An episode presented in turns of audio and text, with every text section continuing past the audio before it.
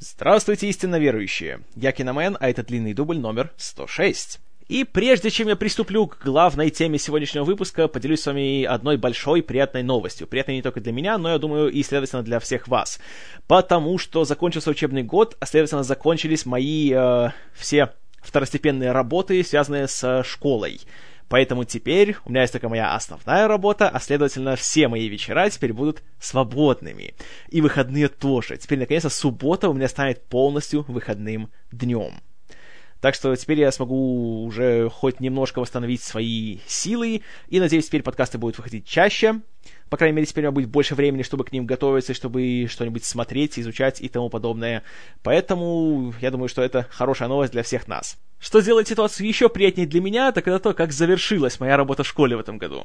Ученики, с которыми я работал на протяжении последних трех лет, в этом году стали выпускниками и, собственно, покинули школьные стены. И меня, если честно, просто ошарашили таким своим э, жестом, когда в конце последней нашей встречи, вот которая была буквально вчера, в субботу, 2 июня 2012 года, вручили мне презент на память. И презент не лишь бы какой, а очень оригинальный, очень остроумный, и меня просто, знаете, просто поставивший меня в ступор. Я даже не знал, что на это сказать. Да, Киномен не знал, что сказать. И что это такое, уже, в принципе, вы видели и в Твиттере, у меня и ВКонтакте. Ну, я еще раз выложу в шоу-ноты фотографию. Посмотрите. И еще раз повторю, что я самый счастливый филолог на этой планете. Таких учеников, как у меня, нет ни у кого. И дай бог каждому, чтобы хоть раз в жизни они почувствовали то, что почувствовал я. Вот в эту встречу потрясающая вещь. Я просто, знаете, как-то аж, аж окрылен стал от этого всего. И это было просто великолепным финалом вот этих трех лет, что мы провели вместе. И, конечно, немножко грустно от того, что эти товарищи теперь уже отправятся в другие точки нашего земного шара для получения уже высшего образования. Но, с другой стороны, знаете, просто классно. Я радуюсь тому, что было последние три года, и я просто чувствую какую гигантскую, такое чувство, знаете, такое удовлетворение от того, что вся работа, которую ты проделал, все усилия, которые ты вложил, они окупились. И самое классное не только то, что ты дал людям знания, но еще и то, что эти люди явно всем своим существом показывают тебе, что им было просто интересно с тобой работать. А тебе, соответственно, было еще интереснее от этого всего.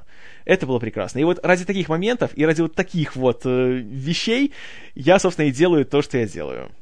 Потому что многие люди, когда я говорю, что я не только работаю переводчиком, но я еще и подрабатываю, знаете, учителем английского, обычно смотрят на меня как на прокаженного, крутят пальцем у виска и говорят, зачем тебе это надо? В школе же там ничего не платят, и это вообще пустая трата времени, и дети сейчас пошли такие и так далее.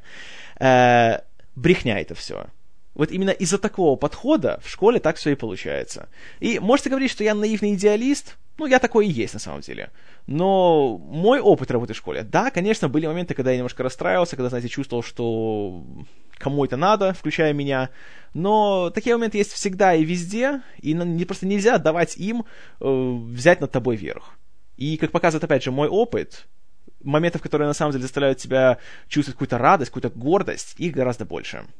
Поэтому это было просто идеальное завершение, которое стало как раз еще и идеальным началом лета для меня. Наполнило меня оптимизмом, творческими силами, энтузиазмом. Так что надеюсь, что все это перейдет еще и в качественные подкасты. Фильм, о котором я сегодня вам поговорю, э, я выбрал, потому что на этой неделе случилось другое знаменательное событие. 31 мая сего года исполнилось уже 82 года товарищу Клинту Иствуду живой легенде, человеку, перед которым преклоняются как актеры, так и режиссеры. Э, человек, который добился просто статуса иконы на всех поприщах, в которых он только э, работал, и просто как человек. Один из очень немногих людей в Голливуде, который на протяжении всей своей многолетней карьеры вызывает исключительно уважение – и ни разу не сделал ни одного шага, не совершил ни одного поступка, который заставил бы как-то усомниться в его авторитете и, знаете, в его солидности. И фильм, который я выбрал для того, чтобы э, почтить такую дату, это, кроме того, фильм, который еще отмечает свою 20-ю годовщину в этом году, так что как раз два повода его выбрать. Это фильм «Непрощенный». 1992 года выпуска. Однако история наша начинается еще в далеком 76-м, когда тогда еще никому неизвестный, практически безработный сценарист Дэвид Уэбб Пиплз написал текст под названием «The William Money Killings», то есть «Убийство Уильяма Мании». «Убийство» во множественном числе. Этот текст Peoples писал как э, свою реакцию на жанр вестерна, на жанр даже экшена в какой-то степени, и, в принципе, на то, как показывается насилие в художественном кино. И одним из источников вдохновения для него стал фильм Мартина Скорсезе «Таксист», который как раз вышел в том же 76-м. И он вернул Пиплзу веру в то, что кинематограф все-таки еще может отражать действительность и не делать из насилия исключительно зрелище, знаете, развлечение и какую-то такую красивую картинку, а может показать э, насилие таким, какое оно есть в жизни, то есть отталкивающим, мучительным и отвратительным. И это сильно повлияло на него как на сценариста, в принципе, на протяжении всей его карьеры, в которой, прочего, были такие вехи, как «Бегущий по лезвию» Ридли Скотта, в котором он переписывал сценарий, и его оригинальная работа со своей, по-моему, супругой Дженнет Пиплз «12 обезьян» Терри Гиллима. Но это уже темы для отдельных подкастов, которые однажды обязательно будут. Так вот, Пиплз написал свой сценарий, Однако как-то никто не собирался его покупать у него, потому что в конце 70-х и даже начале 80-х Тема вестерна казалась всем уже давно закрытой, неинтересной, неприбыльной и просто мертвой.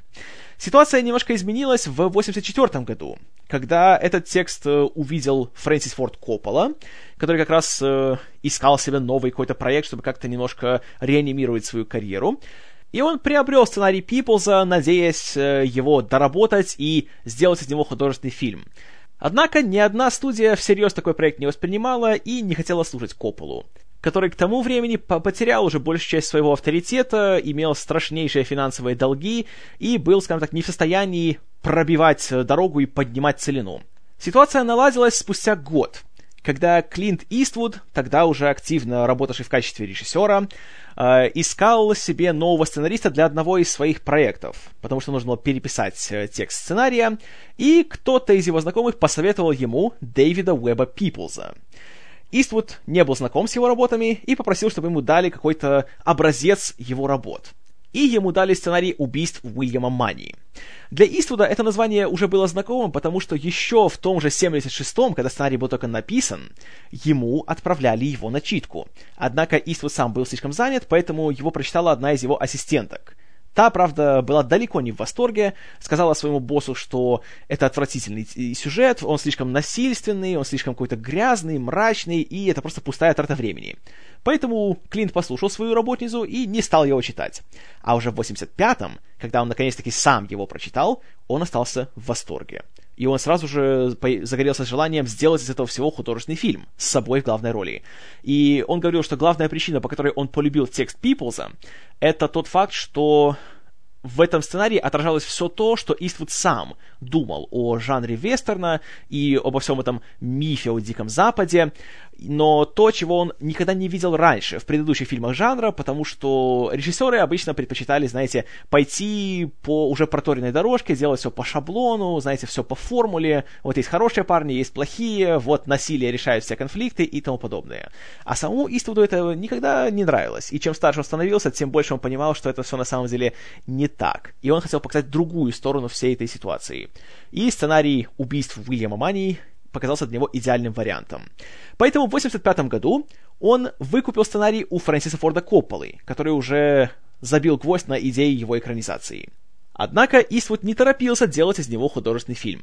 Так как он сам хотел играть главную роль, он считал, что в 55 лет он еще недостаточно стар для того, чтобы исполнить э, роль бывшего убийцы и грабителя Уильяма Манни, самой грозной фигуры всего Запада, и режиссер решил подождать, пока он сам немножко повзрослеет, и кроме того он планировал, что это будет его последняя роль в вестерне, поэтому он хотел, что называется, уйти красиво, знаете, так, уйти со вкусом.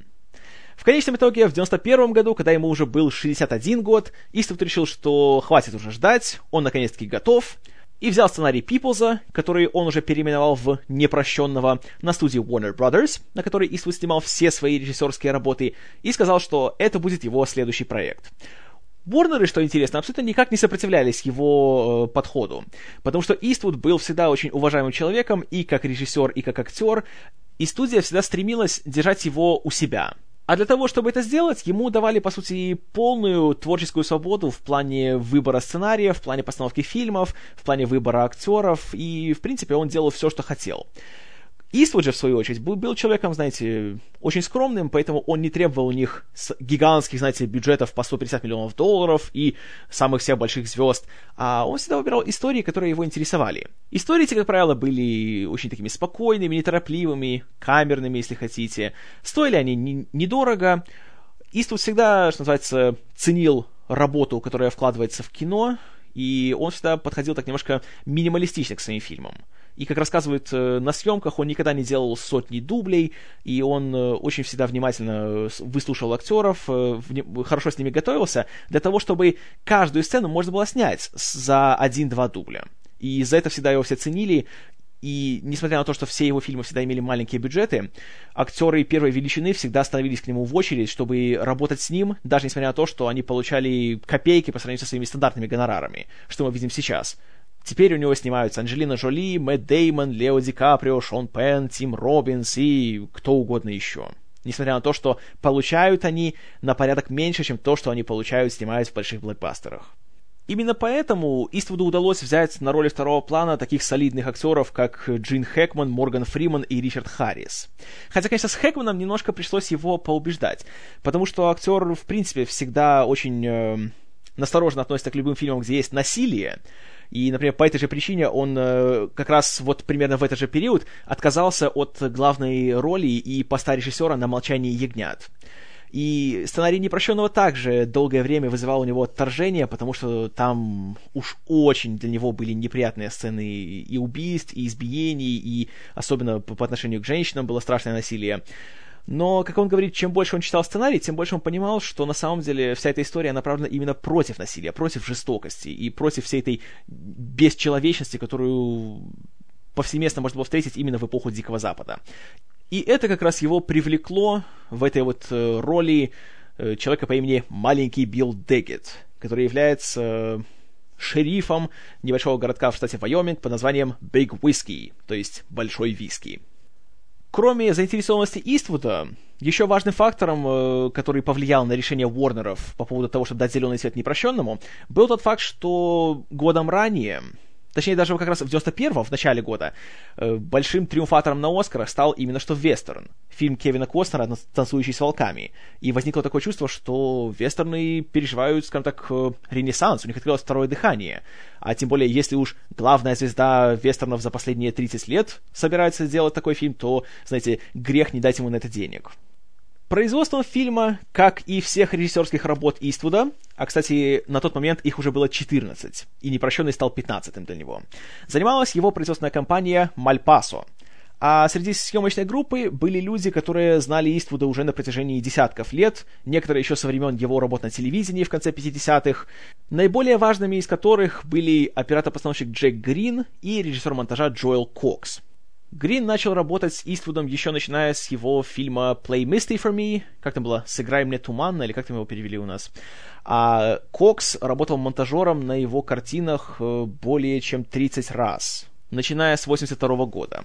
Ну и кроме них были давние знакомые Иствуда, такие как исполнительный продюсер Дэвид Вальдес или ассистент э, Бадди Ван Хорн, который даже пробовал себя в режиссуре на пятом фильме о грязном Гарри, и художник-постановщик Генри Бамстед, который сам был ветераном Голливуда, к моменту съемок «Непрощенного» уже проработал э, в киноиндустрии более 60 лет, успел получить себе два Оскара за такие легендарные картины, как «Убить пересмешника» и «Афера», а с Иствудом познакомился на другом его знаменитом вестерне «High Plains Drifter». Сейчас точно не помню, как у нас его назвали, по-моему, у нас называется он «Всадник с высоких равнин». Вроде так. В общем, все, кто стояли за камерой, все, кто работали на съемках, знали Иствуда давно, и он их давно знал, и у него с ними были крепкие такие солидные рабочие отношения, и все, кто с ним работал, всегда характеризовали съемочную площадку Иствуда как такое очень хорошее, слаженное рабочее место. Нет никаких криков, никакого шума, никакой суеты, все делают свое дело, все работают на совесть, никакого стресса, никакой суматохи, и за это всегда Иствуда все очень любят и уважают. В случае с непрощенным, Иствуд хотел, чтобы атмосфера на съемках была максимально аутентична, но опять же без фанатизма. Поэтому он решил, что фильм должен сниматься целиком на натуре, а не среди декораций и фальшивых улиц, которые воссозданы где-то там в одном из гигантских ангаров Уорнеров. Поэтому съемки все проходили в Канаде, в сельской местности провинции Альберта. и декорации городка Биг Whiskey возводились посреди поля, и, как говорил Иствуд, что если бы из них никто никуда не уезжал, то можно было бы полностью поверить в то, что это конец 19 века, а не конец 20 -го потому что цивилизации поблизости нигде не было. И для сохранения такой атмосферы режиссер даже попросил никого не приезжать на съемки на машинах. Поэтому за исключением техники, необходимой для съемок фильма, никакой, в кавычках, современной аппаратуры нельзя было найти вблизи декораций. Канада была выбрана, во-первых, потому что там э, была необходимая натура, были такие, знаете, красивые, захватывающие, обширные ландшафты, и, кроме того, снимать там было дешевле, чем это было бы делать в США. И таким образом бюджет фильма был достаточно небольшим, чуть больше 14 миллионов долларов, что в 91-м, когда вышел «Терминатор 2», стоивший 100, это, конечно, были далеко не самые большие деньги в Голливуде. А, следовательно, небольшой бюджет, еще больше творческая свобода. Фильм был снят очень быстро. Э, съемки начались в октябре 91-го и длились всего 52 дня. Таким образом, к концу года э, все, что нужно было снять, уже было готово, и оставалось только его смонтировать, озвучить, написать музыку и так далее. На съемках, несмотря на то, что Иствуд, по сути, жонглировал сразу тремя функциями, потому что он был режиссером, он был единственным продюсером фильма, и он же был исполнителем главной роли, царил полный порядок, и все говорили, что режиссер здесь в доме хозяин, и он абсолютно прекрасно с этим справлялся, ничто, скажем так, не ускользало от его внимания, и все остались исключительно довольны тем, как он руководил процессом. Студия Warner Brothers не ставила каких-то больших уже, собственно, ставок на этот фильм, не делала больших планов по поводу его успеха и выпустила его в прокат так тихенько в августе 92 года. Август традиционно это считается такой, знаете, э, киносвалкой для летних фильмов когда уже лето заканчивается, уже ажиотаж спадает, и туда обычно ставят фильмы, которые, ну, скажем так, в которых студия не совсем уверена. Но фильм, когда вышел в прокат, превзошел все ожидания. Занял первую строчку по сборам в первый свой уикенд, собрав 13 миллионов долларов, то есть почти, окупив свой производственный бюджет и таким образом поставив рекорд для фильмов Иствуда, э, собрал исключительно положительные отзывы что также было для многих неожиданно. И все хвалили Иствуда и как актера, и как режиссера, и ревизионистский сценарий Пиплза также не обошли стороной. А когда пришел конец года, то непрощенный все чаще стал появляться в топ-десятках э, всех ведущих критиков страны, и стали многие даже прочить ему большие шансы на Оскарах. И не ошиблись. Фильм получил 9 номинаций, из которых победил в четырех. Вроде в меньшинстве из своих э, девяти, но зато в каких? Лучший монтаж, лучший актер второго плана, Джин Хэкман получил свою вторую награду, лучшая режиссура и, разумеется, самый главный приз — лучший фильм года. И еще фильм был номинирован в категориях э, «Лучший актер в главной роли», «Лучшая операторская работа», э, номинации были за звук, за работу художника-постановщика и за оригинальный сценарий. Однако тут уже фильм уступил другим картинам. А самому Иствуду не удалось вот все-таки, знаете, совершить хэт-трик, получить и режиссера, и лучший фильм, и еще и лучшего актера. Точно так же, как это не удалось Кевину Костнеру двумя годами ранее. В номинации за лучшую мужскую роль его обошел Аль Пачино за «Запах женщины». Но это уже совсем другой разговор. И насколько заслужил Пачино именно за эту роль, и кто должен был победить, это как-нибудь я вам расскажу в другой раз. Ну а что касается непрощенного, который за последние два десятилетия получил статус одного из лучших, если не самого лучшего вестерна всех времен, то тут, знаете, очень трудно поспорить с его славой. Потому что фильм, даже несмотря на то, что я, скажем так, далеко не поклонник вестернов, смотрится с очень даже немалым интересом. Это, конечно, не тот фильм, который ты будешь брызжа слюной рекомендовать всем и каждому, но фильм, который однозначно вызывает уважение и заслуживает внимания. Я бы даже сказал, что это не вестерн именно в традиционном его понимании. Это примерно то же самое, как э, у Дэвида Финчера был «Зодиак». Тот как бы номинально был детективом, был триллером, но в реальности он э, шел в противоположную сторону. Он выворачивал наизнанку все как бы каноны и, казалось бы, уже шаблоны этого жанра. Точно так же Иствуд делает непрощенного, по сути, и антивестерном. Вроде бы здесь Дикий Запад, эти конец 19 века, да, ковбои, стрелки, адские преступления, которые требуют наказания, из этого э, объявляется цена за убийство энных людей за большую сумму, и стрелки со всего Запада собираются в городе Биг Уиски, чтобы получить заветную награду. Но все это смотрится как-то так... Э, не сенсационно, не зрелищно, не захватывающе, намеренно. Иствуд показывает нам, что на самом-то деле не было никакой, знаете, романтики, не было никакого этого большого мифа о Диком Западе и о крутых ковбоев, которые за две секунды разряжали всю свою обойму и ни разу не промахивались и всех убивали с одного выстрела. И потом так грандиозно под, знаете, музыку Эннио Мариконе шагали в сторону заката. Дикий Запад, каким мы его видим в «Непрощенном», очень грязное, темное, такое сырое, слякотное место, в котором абсолютно не хочется находиться. И не чувствуешь никакой романтики, и думаешь, что «О, как это классно, я бы тоже так хотел». Здесь нету того, что было в классических вестернах Джона Форда или Хауарда Хоукса, да и даже Серджио Леоне. Хотя, конечно, спагетти-вестерны, которые делал итальянец, они и так уже немножечко с иронией подходили к шаблонам вестерна. И они, скорее, их высмеивали, одновременно признаваясь им в любви. И насилие, которое было в тех фильмах, оно было таким, знаете, более уже, ну, практически мультяшным. Было таким гипертрофированным, просто возведенным в абсолют. А непрощенный пошел уже в другую грань он э, показывает все максимально приближенно к реальности. И реальность это далеко не самая приятная. Начинается фильм э, сценой, которая как бы задает тон всей этой истории и одновременно показывает одну из самых неприятных картин, которую можно было увидеть повсеместно в те времена. Насилие, причем насилие против женщин. Э, фильм открывается в борделе, который официально называется «бильярдной». И мы видим, как э, одной проститутке просто не посчастливилось случайно захохотать во время полового акта, увидев э, половой орган своего клиента, и тот все это принял уж слишком близко к сердцу и решил отыграться на ее лице с помощью ножа. И эта сцена снята так, что, знаете, хочется ее промотать, или хочется просто отвернуться, потому что все некрасиво, все неприятно, все как-то так... Э, опять-таки, не по кино, что, знаете, не зрелищно, нет никакой музыки, звучит только что шум дождя и звуки грома, и только эти, знаете, ужасающие крики человека, которому разрезают лицо. И это смотришь и уже понимаешь, что это не будет, знаете, залихватский такой приключенческий вестерн а «Хороший, плохой, злой». И в этой же сцене мы видим одного из наших главных героев. Здесь впервые появляется главный если позволите, авторитет города Биг Уиски, маленький Билл Деггет, в, не побоюсь этого слова, мастерском исполнении Джина Хэкмана. И уже здесь фильм немножко играет с нашими ожиданиями. Потому что вроде бы это же, знаете, представитель закона и порядка, это человек, который должен быть таким благородным, авторитетным, и он, собственно, должен принимать правильные решения, улаживать все конфликты. И уже здесь мы видим, что это не так. И, как мы узнаем впоследствии в фильме, э, маленький Билл сам в свое время был человеком вне закона. Но затем, когда уже немножко постарел, он решил осесть и поселился в маленьком городке, где, разумеется, решил использовать свой былой опыт на благо общества и стал таким образом главным э, правоохранителем.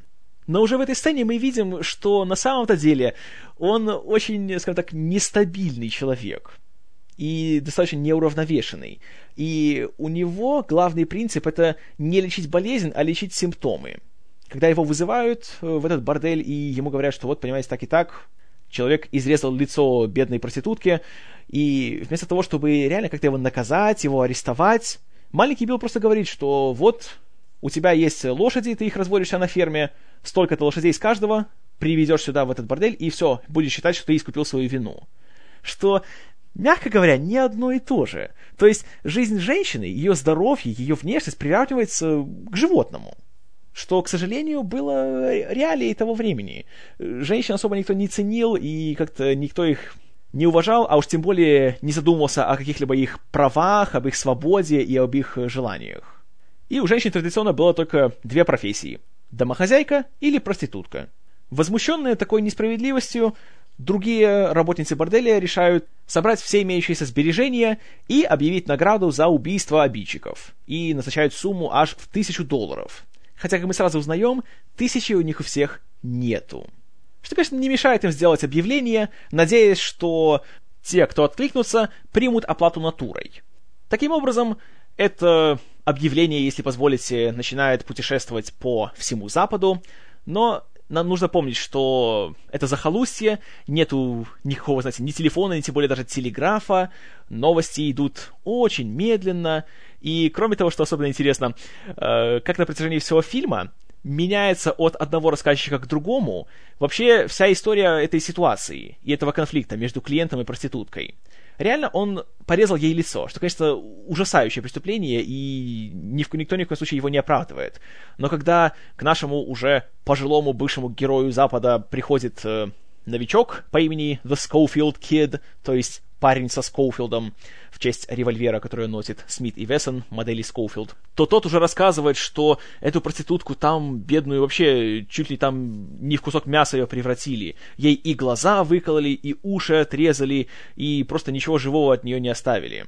А когда уже Мани, воодушевленный тем, что заплатят аж тысячу долларов, и ему полагается половина, если он отправится вместе со Скоуфилдом в Big Whiskey, то он решает, что надо еще взять своего старого товарища Неда Логана, которого играет Морган Фриман. И когда он объясняет Неду, что случилось, то добавляет от себя еще пару деталей. О том, что не только и уши, и глаза, но еще и пальцы поотрезали, еще ей и грудь порезали, только что половые органы оставили целыми. Это еще один, как бы, такой интересный э, разрыв шаблона, если так можно сказать, э, с классических вестернов то, как все эти истории, которые перестают в легенды, которые становятся мифами, на самом деле это все просто такой большой, э, грандиозный случай сломанного телефона. И что каждый рассказчик превращается еще и в соавтора и только преувеличивает правду. И это относится не только к э, этому инциденту с этой проституткой, но еще даже к тому, как э, люди зарабатывают свою репутацию на Диком Западе.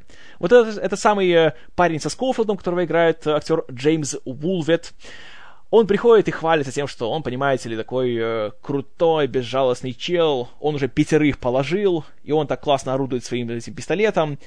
Но когда Уильям и Нед пытаются его догнать уже на лошадях, то он в поле не узнает их и начинает по ним стрелять. Но стреляет не целясь, а просто лишь бы куда. И мы узнаем, что на самом деле у него как раз еще и страшная близорукость. И он-то даже стрелять толком не умеет. Ха, крутой стрелок, да? Герой Дикого Запада. Ну, конечно. Тем временем, пока наша троица добирается до Биг Whiskey, в самом городке тоже происходит довольно интересное событие. Уже теперь с участием маленького Билла. И гостя, который пожаловал в город по этому объявлению э, другой легенды Запада по имени англичанин Боб, которого играет покойный Ричард Харрис. И вот тут как раз Иствуд и People сделают очень интересный ход этот персонаж вводится, знаете, с таким пафосом, даже когда он еще добирается до города на поезде, он весь такой, знаете, элегантный, ухоженный, красноречивый, и даже когда он демонстрирует всем, как он классно стреляет, мы видим, что а, а он на самом деле, знаете, серьезный человек, то есть как бы с ним шутки плохи. И когда он приезжает в Big Whiskey, разумеется, маленький Билл вместе со своими э, подчиненными приходит и его, скажем так, приветствует. Как он его приветствует? Избивая его на главной улице города требуя, чтобы он сдал все свое оружие, а тот, конечно же, отказывается, и в конечном итоге арестовывая его и помещая его в тюрьму в своем офисе. А впоследствии садит англичанина Боба на поезд и отправляет его обратно. Вот это интересный получился случай. Многие критики, в том числе Роджер Иберт и тогда еще живший э, Джин Сискел, пожаловались на этот ход, потому что говорили, что в чем смысл того, чтобы вводить этого персонажа, если вот так вот легко его убирают из сюжета, и реально он никакого эффекта на всю эту историю не имеет? Меня такие вот возмущения довольно веселят и показывают, насколько на самом деле вот э, сколько лицемерия есть среди критиков и как они оценивают э, вещи по-разному, смотря кто их делает. Делал бы такой-нибудь Квентин Тарантино, который тоже любит, знаете, такое сделать. Ввести какого-то героя, вокруг него наделать шуму, а затем взять и убить его. До того, как он что-либо сделает. Смотрите, опять же, криминальное чтиво, да и бешеные псы. В, бешен... Э, в бесславных ублюдках таких случаев очень даже есть много. Не буду э, давать спойлеры, но кто смотрел, тот понимает. Там было несколько героев, вокруг, которых, ну, столько ажиотажа было. А они появились на две сцены, и их абсолютно ни за что так вот впустую просто уничтожили. Но тут, понимаете, когда это делает Тарантино, то, о, как это классно, да-да-да, он это делает, вообще идет против всех стереотипов, он делает свежие оригинальные ходы. А когда это делает Иствуд, гораздо раньше, то это считается, что нет, вы что, это сценарная глупость, вообще как можно такое делать? Нет, нет, это бездарно. Меня такие вещи веселят. И как раз мне понравился тот факт, что англичанин Боб появляется, и так же быстро он исчезает. Это еще такой комментарий насчет, знаете, классических вестернов и того, какие герои были там, и какие герои были в реальной жизни.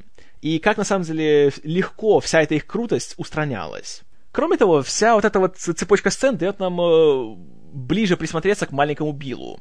Мы видим немножко его частную жизнь, где он строит себе дом, все делает, конечно же, сам, он никого не нанимает, понимаете, он самостоятельный, он мужик, вы что? Но при этом мы видим, что дом его на самом деле плохо держится, а когда идет дождь, то крыша полностью протекает, что также показывает э, его натуру, что ему нужно э, все быстро сделать, так вот за один раз. Он э, не терпит длительной работы, он ничего не может переделывать. Ему все должно сделаться вот так вот, с первого раза, с наскока, а если нет, то он начинает беситься и злиться. Ну, то есть, как бы, с психикой у человека не все в порядке. И мы видим, что у него есть такие склонности к насилию, даже к такому страшному садизму, я бы сказал. Это мы хорошо видим в сценах, которые происходят уже в его кабинете, если позволите, и как он общается с англичанином Бобом, который сидит весь э, побитый и кровавый в камере заключения. И здесь же появляется еще один интересный персонаж второго плана, э, биограф англичанина Боба по имени W.W. Бошам, которого играет э, Сол Рубинек. Он человек, который э, общается с всеми этими героями Запада и пишет всякие дешевые книженцы, которые с ним продаются для детей и молодежи, и они таким образом только пропагандируют весь этот миф про крутых стрелков, которые убивают людей штабелями, а сами по себе, знаете, неприкасаемые, и они такие шустрые, такие крутые. И, как мы узнаем, среди прочего, и от маленького Билла, который некоторые события из этих книг видел сам своими глазами, в этом всем, на самом деле, правды полтора процента а все остальное это уже художественное привлечение, знаете, а, артистическая вольность. И тут тоже, это мы видим, что тут маленький Билл говорит голосом Иствуда, который пока говорит нам, что он думает о, собственно, вестернах и об всех этих классических историях. И меня особенно позабавил рассказ об одном из таких крутых стрелков, которого, да, говорили, что он самый быстрый стрелок на всем Западе. И он, говорит, э, был настолько быстрым, что нажал курок так быстро, что прострелил себе ногу не успев даже толком вынуть пистолет из кобуры. И он говорит, что чтобы стать таким вот матерым убийцей, и чтобы от тебя пошла слава, э, то это не дело шустрости, не дело точности при стрельбе. Главное, нужно быть просто жестким, черстым человеком, нужно быть хладнокровным. И нужно быть везучим. Потому что, как мы видим, оружие тех времен особой надежностью не отличалось. И тема убийства, тема вот именно прекращения человеческой жизни, вот так вот в мгновение ока, что называется, также проходит красной нитью через весь фильм, и мы видим, как э, это насилие отражается на наших главных героях. В особенности на нашей троице, которая уже успевает прибыть в Big Whiskey. И есть одна сцена, где они уже, собственно, планируют свое нападение на обидчиков-проституток, которое происходит в одном каньоне. Такая как бы большая, как бы перестрелка, которая на самом деле длится очень долго, идет очень медленно. И вот здесь мы очень наглядно видим, как э, разные люди реагируют на эти ситуации. Изначально планируется, что Нед, потому что он меткий стрелок, он классно обращается с ружьем, что он поубивает всех этих вот сволочей. Но как только он э, уже берется за дело, он делает один выстрел, он попадает в лошадь и ее убивает. Но как только он видит, что происходит с ее всадником, который как раз является по всей злой иронии ситуации, человеком, который как раз ничего не сделал плохого, он, да, он э, является сообщником этих вот э, клиентов, но он-то сам в тот злополучный вечер, он просто находился в здании салуна. Он ничего никому не делал, он просто там был. Но потому что он там находился, его уже причисляют к этому рангу обидчиков, и, понимаете ли, все, он должен погибнуть. Хотя, что интересно, этот парень, который зовут Дэйви, он даже пытался как-то загладить свою вину перед этими проститутками. И когда они уже пригнали своих лошадей туда, он сказал, что как раз для той, которой э, порезали лицо, по имени э, Делайла или Далила, если хотите, э, что для нее он специально выбрал самую лучшую, лучшую, чем для всех остальных.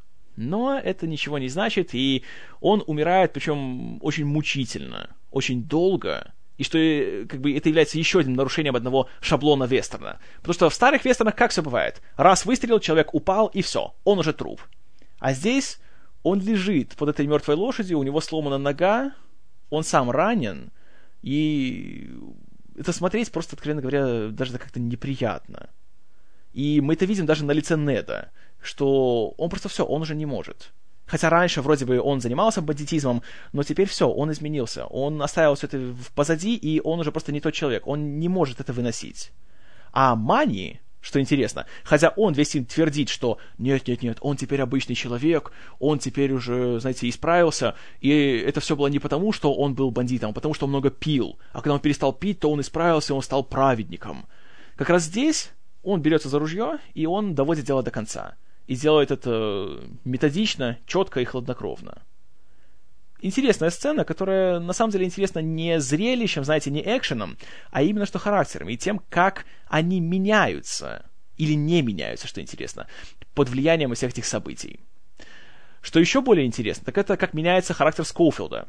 Когда они уже вдвоем с Мани находят, где, собственно, прячутся остальные обидчики и отправляются туда их убить, потому что Нед уже сказал, что все, он вышел из дела, и он отправляется к себе домой.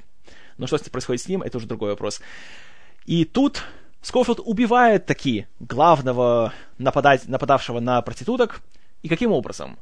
Не в справедливом бою, знаете, там, не вызывая его на дуэль, а просто ждет момента, пока тот идет в туалет. Забирается туда и жестоко, просто абсолютно несправедливо его убивает не по-честному, неуважительно, никак. И это еще одна сцена, которая, знаете, по-хорошему должна была нас бы немножко даже рассмешить. Ну, чела застрелили, пока он был в сортире. Но смотришь и реально просто чувствуешь как-то неприятно. И думаешь, что и вот это должны быть твои главные герои, и вот это должны быть, как бы, знаете, люди, которые восстанавливают справедливость, то на самом деле, когда думаешь, что, боже мой, какие же они противные. И что еще интереснее, как Скофилд на все это реагирует. Мы узнаем после этой сцены, что никого он раньше не убивал, и что это было его первое убийство в жизни. И он сам-то еще пацан, и он-то как раз вырос на всех этих историях, которые, вероятно, писал Бошамп. Насчет, э, знаете, героических э, стрелков и крутых подвигов и большого экшена. А когда он сам убивает человека, то он не справляется с этой ношей с этим осознанием того, что все, ты, ты забрал у человека жизнь. Как говорит Мани, ты забираешь все, что у него было, и все, что когда-либо у него будет. И он понимает, что в этом нет ничего крутого, знаете, ничего героического. Не чувствуешь никакого кайфа от этого всего. И Скофилд сам после этого бросает все это дело, он уходит, потому что он не выдерживает. И одно дело говорить, что ты такой крутой, знаете, да, такой матерый бандит, а совершенно другое — это все это делать. И остается только один Мани. И тут уже мы узнаем, что произошло с Недом. А его, оказывается, перехватила группа маленького Билла, стали его пытать, а затем невероятно жестоко, просто очень грубо, очень поиздевательски его убили. А затем поместили его в гроб и поставили его у парадного входа в этот самый салун, где и находился бордель. И это особенно больно смотреть, потому что Нед как раз из всех героев, он единственный, кого можно назвать невинным. Потому что реально он никого не убивал, он практически не совершал никакого насилия. Конечно, за исключением того, что он убил лошадь. Но и в том случае он почувствовал страшнейшее раскаяние. И он понял, что... Он понял всю свою ошибку. И он хотел как-то искупить свою вину. И как раз именно он потерпел самое страшное наказание за это причем гораздо более страшное, чем его проступок. И именно это событие дает Мани личный какой-то мотив, становится уже идти и убивать. Потому что до того он сделал только ради наживы, ради денег. А когда он еще и узнал, что денег на самом деле-то и нету, тех, которые обещали, то видно, что у него нет в этом никакого интереса. Но уже тут, когда он узнает, что его друг погиб, причем такой жестокой смертью, и, по сути, из-за него, потому что именно он вытянул Неда из э, его тихой жизни на ферме, то вот тут уже просыпается старый Уильям Мани, который, как он говорил на протяжении всего фильма, что того человека уже нету, все, понимаете ли, он его похоронил, и благодаря своей супруге он смог от него избавиться. Тут мы уже видим, что он сам выпивает целую бутылку виски, берет свое ружье и отправляется ночью в дождь в самую главную улицу Big Whiskey и заходит туда в салун. И вот тут начинается сцена, которая, знаете, по своей напряженности, по тому, как она снята, по своему вот именно в, в такому впечатляющему эффекту, я вам скажу, ни в чем не проигрывает, а во много даже обходит любую работу Серджио Леоне, или Джона Форда, или кого угодно еще. шикарно снят момент, где он заходит таки, наконец, в этот салон, где уже маленький Билл со своей группой, вроде, знаете, празднует свою большую победу, потому что все, они, понимаете ли, решили весь конфликт. А тут приходит этот старик, и что происходит дальше, это просто, знаете, трудно описать словами. Опять-таки, как и все насилие в фильме и весь экшен, снято не зрелищно, не захватывающе. Все очень медленно, все такое неторопливое, тягучее даже, я бы сказал, но при этом очень напряженно. И снято, и смонтировано, и разыграно. И получается такое интересное чувство, несмотря на то, что творятся вещи, знаете, очень некрасивые, очень отвратительные и безнравственные, но ты чувствуешь какое-то такое удовлетворение от того, что происходит. И когда Манни спрашивает, кто здесь главный в, это, в этом заведении, выходит бармен, и тот, не говоря ни слова, вываливает ему из одного ствола прямо в грудную клетку и убивает его. И тут происходит гениальный диалог, который я просто обожаю из этого фильма. Когда маленький Билл говорит ему, «Ах ты, подлый трус, ты застрелил невооруженного человека!» А Манни спокойно говорит, так ему следовало вооружиться, если он собрался украшать свой салон моим другом. И вот в этот момент чувствуешь вот такое, знаете, вот такое поразительное чувство, что думаешь, да, получай, скотина! Но при этом чувствуешь сам себя, так немножко грязно в душе, за то, что ты наслаждаешься насилием, ты получаешь от него удовольствие. И в этом, я считаю, одно из намерений Иствуда, когда он снимал этот фильм, чтобы дать нам самим взглянуть на самих себя и, в принципе, на наши отношения к подобным историям и к подобным фильмам. И у него это получается прекрасно. Ну а что следует затем? Затем следует очень такая хорошая, очень напряженная, но очень при этом короткая перестрелка, где Мани убивает пятерых вооруженных людей и, собственно, маленького Билла. Тут, конечно, такая интересная ситуация получается, что можно упрекнуть эту сцену в том, что как-то она снята уж, уж слишком как-то нереалистично. Как-то уж слишком легко. Он их всех убивает, а в него самого даже никто не может попасть. Хотя вроде все вокруг него стоят, все его видят. Но тут важен такой момент, что это Дикий Запад, плохое освещение, плюс все уже подвыпили. Да и кроме того, мы уже видели, какой крутой стрелок Скоуфилд. А эти все товарищи, они тоже, знаете, они уже не молодые, они не в самой лучшей форме, у них реакция с возрастом притупляется. И, кроме того, давайте помнить, что оружие далеко не у всех хорошо срабатывает. Даже сам Мани, когда собирается стрелять из второго своего ствола в маленького Билла, происходит осечка. О, как вроде банально, как прозаично, и в то же время поразительный ход. Просто как и все гениальное. И то, что он их всех убивает, ну, черт побери, знаете, не растерял он свои навыки за все эти годы. Да и кроме того, ему просто везет. Как он сам впоследствии признает, ему всегда везло в убийстве людей. И уже здесь мы наконец-таки видим настоящего Уильяма Мани. Он вообще интересный персонаж в том плане, что весь фильм он очень так активно всем говорит, что «Нет, нет, вот то, какой я был раньше, нет, это был другой человек. Он был злым, а теперь я уже нормальный человек. Я излечился всей своей злобы». И он это говорит как-то так настолько настойчиво всем, что создается такое чувство, что он убеждает в этом не окружающих, а самого себя. И как будто он сам не до конца в это верит. И вся эта его, знаете, реформация, что, наверное, все-таки она не до конца сработала, раз он вынужден постоянно так всем это доказывать. И в конце мы это видим, что на самом деле, да, он был злым человеком, и он им остался. И что ему нужно было сделать, так это не то, что, знаете, говорить, что вот я не пью, и все, от этого я стал нормальным а ему просто нужно было признать то, каким он является. Нужно было принять свою эту темную сторону. И только так он смог оставить ее позади и, наконец, обрести какой-то покой.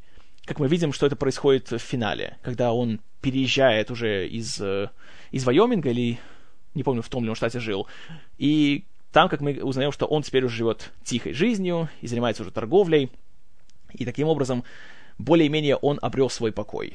Но какой ценой? И следует ли нам воспринимать его как героя? Должны ли мы за него болеть и радоваться за него? Потому что реально, тот же маленький Билл, он не то чтобы злодей в этом фильме.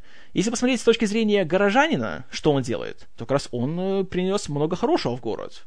Он э, борется с преступностью, он ввел закон по управлению оружием, согласно которому, когда ты въезжаешь в город, ты должен сдать все свои стволы, что, знаете, на самом деле хороший ход, это правильный ход. И он, в принципе, знаете, он уважаем этим коллективом, и он э, работает на его благо. Да, он э, имеет склонность к насилию, он э, его, скажем так, не скрывает, Но при этом, что интересно, люди, на которых он насильственно отыгрывается, это чужаки. И это именно что наемники. Люди, которые приходят, чтобы убивать за деньги. В частности, англичанин Боб и Уильям Мани. Ну и, конечно, еще Нед Логан. А своих сограждан он не трогает. Поэтому вот очень интересен такой вот дуализм этого героя. Как и его финальный диалог с Мани. Он ему говорит, что «Нет, я же не заслуживаю такой смерти». А Мани спокойно ему говорит так «А заслуги тут ни при чем». И жестоко его убивает. И вот это, знаете, очень неоднозначный момент. И не понимаешь вообще, кто здесь хороший, а кто здесь плохой. И за кого ты должен болеть. И должен ли ты за кого-либо болеть. И вот это, на самом деле, на мой взгляд, прекрасное достижение фильма. Конечно, это не делает его, знаете, таким захватывающим, красивым, таким вестерном, который посмотришь вечером в пятницу и будешь думать, ах, какой классный фильм, ай да Иствуд, ай да молодец. Но фильм заставляет задуматься. И думаешь еще очень долго после того, как он заканчивается. И что особенно приятно, это не тот фильм, который дает тебе какие-то мысли и какие-то выводы он заставляет тебя самого делать выводы. И он не говорит тебе, что вот это черное, а вот это белое. И он не оскорбляет интеллект зрителя, давая ему какие-то такие, знаете, простые, уже давно переваренные мысли. И каждый сам должен для себя решить, что в этой истории хорошо, что плохо. И это одна из многих причин, по которым я рекомендую «Непрощенного к просмотру». Это чертовски хороший фильм. Это настоящий современный американский шедевр. Это фильм, который прекрасен не только в рамках своего жанра, но и просто отличный фильм. Независимо от того, нравится вам вестерны или даже если не нравится, тогда еще интереснее его посмотреть, потому что многие вещи, которые как раз э, являются объектом критики в вестернах, здесь они высмеиваются. Причем очень, я бы сказал, сильно, очень... Э, не совсем уместное слово, остроумно, но оно первое приходит мне в голову здесь. И я считаю, что фильм абсолютно заслуженно пользуется таким успехом, таким уважением. И все награды, которые он получил, да, я согласен. Оскар был вручен достойному кандидату. Моя оценка фильму «Непрощенный» 10 баллов из 10. Горячо рекомендую. Но напоминаю, что это не тот фильм, о котором будешь говорить «Вау, шикарно, классно, да, отличный фильм». Он не броский, он спокойный, он очень неторопливый. Поэтому если вы ожидаете, что это будет фильм, от которого вы останетесь в восторге и будете меня потом еще очень долго с пятью восклицательными знаками меня благодарить за него, то это не тот фильм. Его нужно смотреть спокойно, не торопясь, подготовленно, что ли. Но поверьте, если вы дадите фильму шанс, то он вас не разочарует. Вот что думаю я. Но что думаете вы, истинно верующие? Как всегда, пожалуйста, пишите мне в комментарии. И не забывайте, что если у вас есть какие-либо вопросы ко мне на любую тему, связанную с кино, или со мной, или с подкастом, с чем угодно, то присылайте мне их в аудиоформе в виде mp3 файла на email, который вы найдете в шоу-нотах. Будет очень-очень приятно. Ну а до следующего раза спасибо за внимание. С вами был Киномен и никаких женщин и никаких детей.